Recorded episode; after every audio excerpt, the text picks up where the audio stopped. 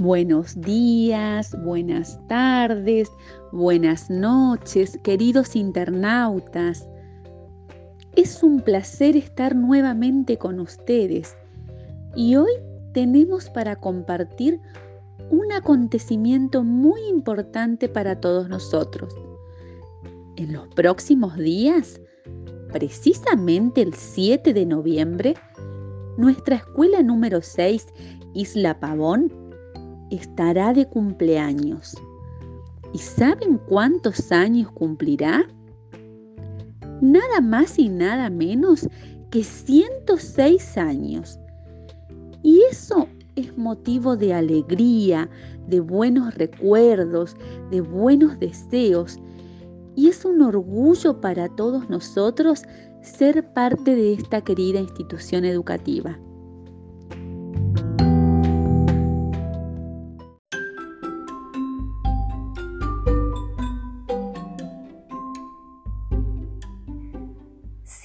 Seis años Leti y los chicos de quinto A y B le van a dedicar unos hermosos versos.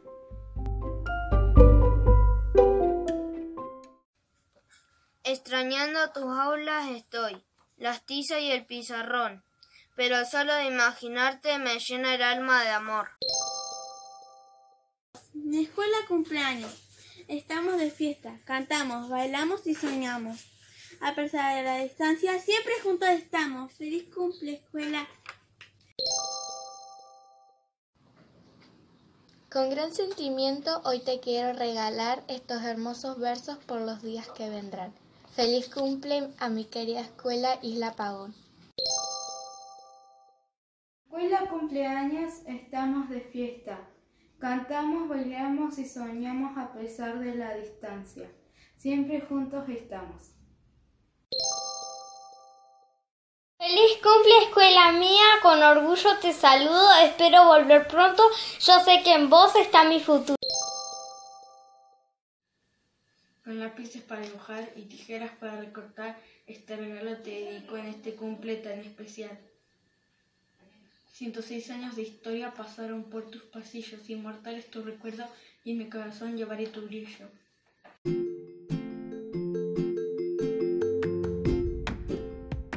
Docentes y alumnos de la EPP número 6 Isla Pavón, señor Leticia y señor Norma de quinto grado A y B.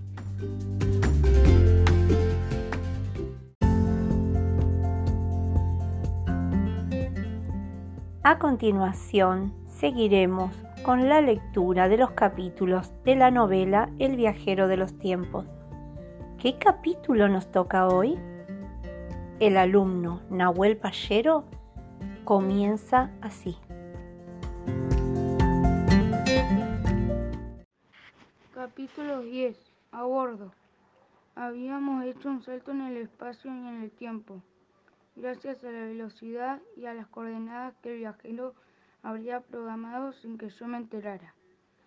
En un instante nos encontramos en el año 1917, en momentos muy difíciles para la boleta y toda su tripulación.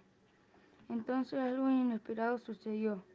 Mi amigo apretó un botón e hizo bajar una gran pantalla de televisión en la que podíamos ver y escuchar al capitán que importa órdenes sobre la cubierta. El viajero acercó tanto la imagen que tuve la sensación de que estábamos entre ellos. Contramaestre, ordene recoger los foques. Atención con las velas de trinquete. Tensen las velas de babor. Gritó el capitán en medio del viento huracanado y el agua que amenazaba cubrir la goleta. Señor, el paño de proa comienza a hundirse, contestó el contramaestre mientras corría por la cubierta con la habilidad que solamente un viejo lobo de mar puede tener en medio de semejante tormenta, mientras ordenaba con su megáfono onzar estribor. El rugido del viento asondecía las órdenes del contramaestre, mientras la goleta entraba y salía el profundo abismo que formaban las olas. Una espesa lluvia hacía lento el movimiento de los hombres en cubierta, mientras el rostro crispado y pensativo del capitán demostraba su temor. ante el peligro de hundimiento. Habrían zarpado diez días antes de Paramaguá, en Brasil, con un gran cargamento de madera de pino para una firma inglesa instalada en Bahía Blanca. Esa mañana de 1917, orgulloso de su boleta y de su tripulación, el capitán pensaba que las cosas iban bien. Pasó que la navegación se había tornado peligrosa debido a que el mundo estaba en guerra. Los gritos del contramaestre lo volvieron a la realidad. Señor, debemos tomar una decisión. La tormenta empeora y la sensibilidad ha disminuido. El faro está muy lejano y las olas cada vez son más altas y atemorizantes, informó el contramaestre. Avancemos cambiando de bordado. Quizás la tormenta esté por terminar. Mientras tanto, zigzagueamos de acuerdo con el viento tratando de conseguir el rumbo, contestó el capitán. El gran peso que tiene nuestra carga no nos permite maniobrar libremente, señor. Los hombres están nerviosos porque sienten el peligro. La proa de Lucinda se hundía entre las olas como si fuera una aguja cosiendo un manto oscuro y espumoso. Tonel estribor. El grito se escuchó desde el palo mayor. Algo que parecía un tonel se deslizaba sobre una enorme columna de agua. Un barril, exclamó el capitán, con signos de duda. Preguntó a su segundo. ¿Cree que debemos rescatarlo del mar? Por un instante el contramaestre analizó la tormenta y el peligro que era descender con el lote de desalmamento. Varios marineros se ofrecieron para el rescate. La idea de un tonel repleto de ron o de un buen vino argentino en su interior los envalentonaba. Trepados al puente, observan con codicia los, los movimientos giratorios que el barril hacía a la luz de la tormenta. Ustedes están locos si piensan que le voy a permitir bajar al mar con este subestado, gritó el capitán, adivinando el pensamiento de su tripulación, mientras él gesticulaba en el puente de mando. Un ruido desconocido surgió del mar, estremeciéndolos. El zumbido provenía sin duda del lugar en el que se encontraba el extraño objeto flotante. Los hombres, en medio de la lluvia y el gran bombaleo del barco, presenciaron atónitos el despegue del artefacto que sobrevolaba las olas. Señor, el artefacto está elevándose, gritó el contramaestre. Es imposible, exclamó el capitán. Viene hacia aquí volando, gritaron a coro los tripulantes. El barril había despegado de la superficie del agua como un ave misteriosa acercándose a la goleta por estribor. Sin embargo, el asombroso los hombres vieron que una luz provenía del interior. Unos segundos más tarde, el tonel estaba instalado cerca del palo mayor. El viento y la lluvia amainaron.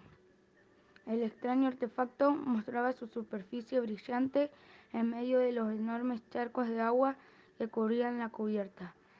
La tripulación fue acercándose cautelosamente.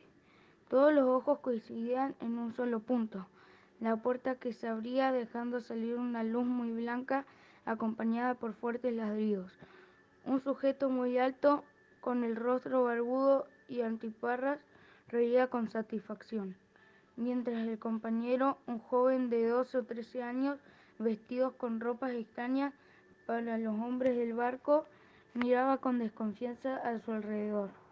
Juan, con los largos cabellos castaños oscuros, campera y pantalones de jean, saliendo del interior de un barril en medio del mar, producía entre esa gente de principios de siglo una sensación inexplicable. Max de un salto fue a saludar al capitán y a su tripulación.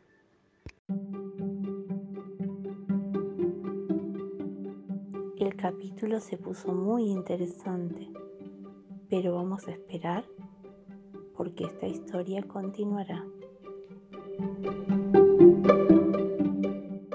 Hola, soy Tiago Zúñiga, soy de quinto A y voy a leer la segunda parte de la novela llamada El viajero de los tiempos. El viajero se dirigió al capitán respetuosamente mientras rodeaba con el brazo a Juan. Antes pasen a mi cabina, que estaremos más abrigados y podrán comer algo. Diciendo esto, el capitán y el contramaestre guiaron a los extraños visitantes hacia el interior de la nave. La cabina era un lugar confortable, revestida en madera ilustrada que reflejaba la luz de varias velas colocadas sobre una larga mesa preparada para la cena. Sentados a la mesa, Juan y el viajero fueron descubriendo retratos del capitán y su familia, un salvavidas colgado en el que se podía leer Lucinda Sutton, una hermosa colección de pipas de todo el mundo sobre un viejo aparador con algunas botellas de whisky. En medio de la mesa, alumbrado por las luces de las velas, los esperaba un inmenso y muy inglés pudín de cordero, junto con una jarra de tibia cerveza negra, que por supuesto Juan no fue invitado a probar. La invitación del capitán a comer fue totalmente aceptada por nuestros amigos. Mientras comían a grandes bocados, los dos hombres de mar los observaban con curiosidad y preocupación. Una vez que terminaron de comer, el capitán, mientras tomaba una de las pipas y la encendía con un largo fósforo, se dirigió al viajero de esta manera. Hoy es un día muy lamentable para nosotros, debido a que la tormenta se está convirtiendo en una amenaza para nuestro cargamento. Transportamos madera de piño brasileño para entregar en Bahía Blanca, y pese a que estamos frente al faro, Temo que nuestros planes se vean frustrados por el mal tiempo. Jamás se puede estar seguro de nada en estas cosas del tiempo, capitán, comentó el viajero y agregó Nosotros en realidad ni siquiera sabemos dónde estamos en este momento. Mientras decía esto, acercó su rostro al de Juan y le susurró en voz baja Debes mantenerte callado y no decir absolutamente nada. Corremos peligro de producir en el futuro un desastre imposible de corregir. Deseo saber quiénes son ustedes y qué hacen aquí así vestidos, dijo el capitán, y agregó burlonamente, porque no es común presentarse en plena tormenta navegando en un barril. Un trueno y un brusco movimiento de la goleta lo endumeció. El capitán y el segundo se incorporaron con una expresión de gran preocupación en sus rostros. Debemos subir a cubierta, ordenó el capitán, y ustedes quédense aquí esperándome. Cuando se quedaron solos, Juan miró a su amigo con un hilo de voz y le preguntó ¿Podés explicarme cómo es posible que con solo apretar un botón estemos en una goleta antiquísima con nombre de mujer, tripulada por gente del pasado y actuar como si todo lo sucede fuese normal? Juan, ahora no tengo tiempo de explicarte nada. Lucinda Sutton, que así se llama esta goleta, corre peligro de naufragar. Es más, yo sé que va a naufragar y lo que debemos hacer nosotros para eso vinimos es proteger la carga de madera y hacer que llegue al destino que tiene asignado, cuidando de no cambiar el presente. Esta tormenta, nuestra presencia, Lucinda y el cargamento de madera de pino, no son una novedad para mí, como tampoco saber que estamos a punto de hundirnos. ¿Hundirnos? gritó Juan recordando a sus padres.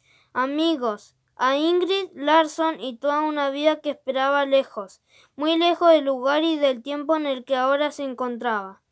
Un aullido desconsolado comenzó a escucharse desde el exterior. Los dos miraron hacia la puerta del camarote que se había abierto por el viento. Max está en medio de la tormenta y nos llama. Vamos con él. Afuera era casi imposible acercarse al puente de donde débilmente se escuchaban las órdenes que impartían el capitán y su contramaestre. Capitán, debe soltar la carga al mar, gritó el viajero que había logrado acercarse con grandes dificultades. El rostro del capitán se había deformado por la preocupación y la angustia. La tormenta iluminaba por momentos a los hombres que se luchaban tenaces para evitar que la goleta fuera cubierta por las olas. Se podía presentir un peligro de muerte inminente. Debo salvar a Lucinda Sutton y a toda mi tripulación, exclamó mirando fijamente al viajero. Lo autorizo a que proceda con la carga de madera. Sí, capitán, contestó el viajero y volviéndose a Juan le ordenó Juan espera en el barril junto a Max que vuelva enseguida. Mientras Juan corría hacia el tonel, una columna de agua lo lanzó contra el palo mayor, dejándolo semidesvanecido.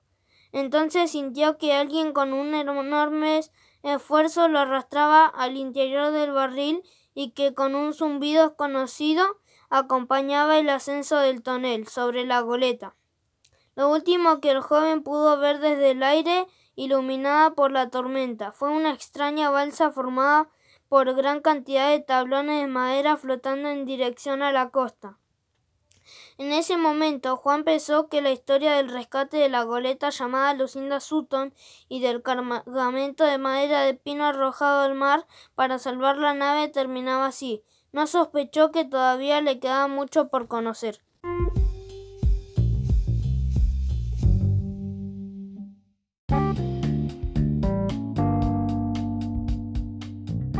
Hasta la próxima, internautas.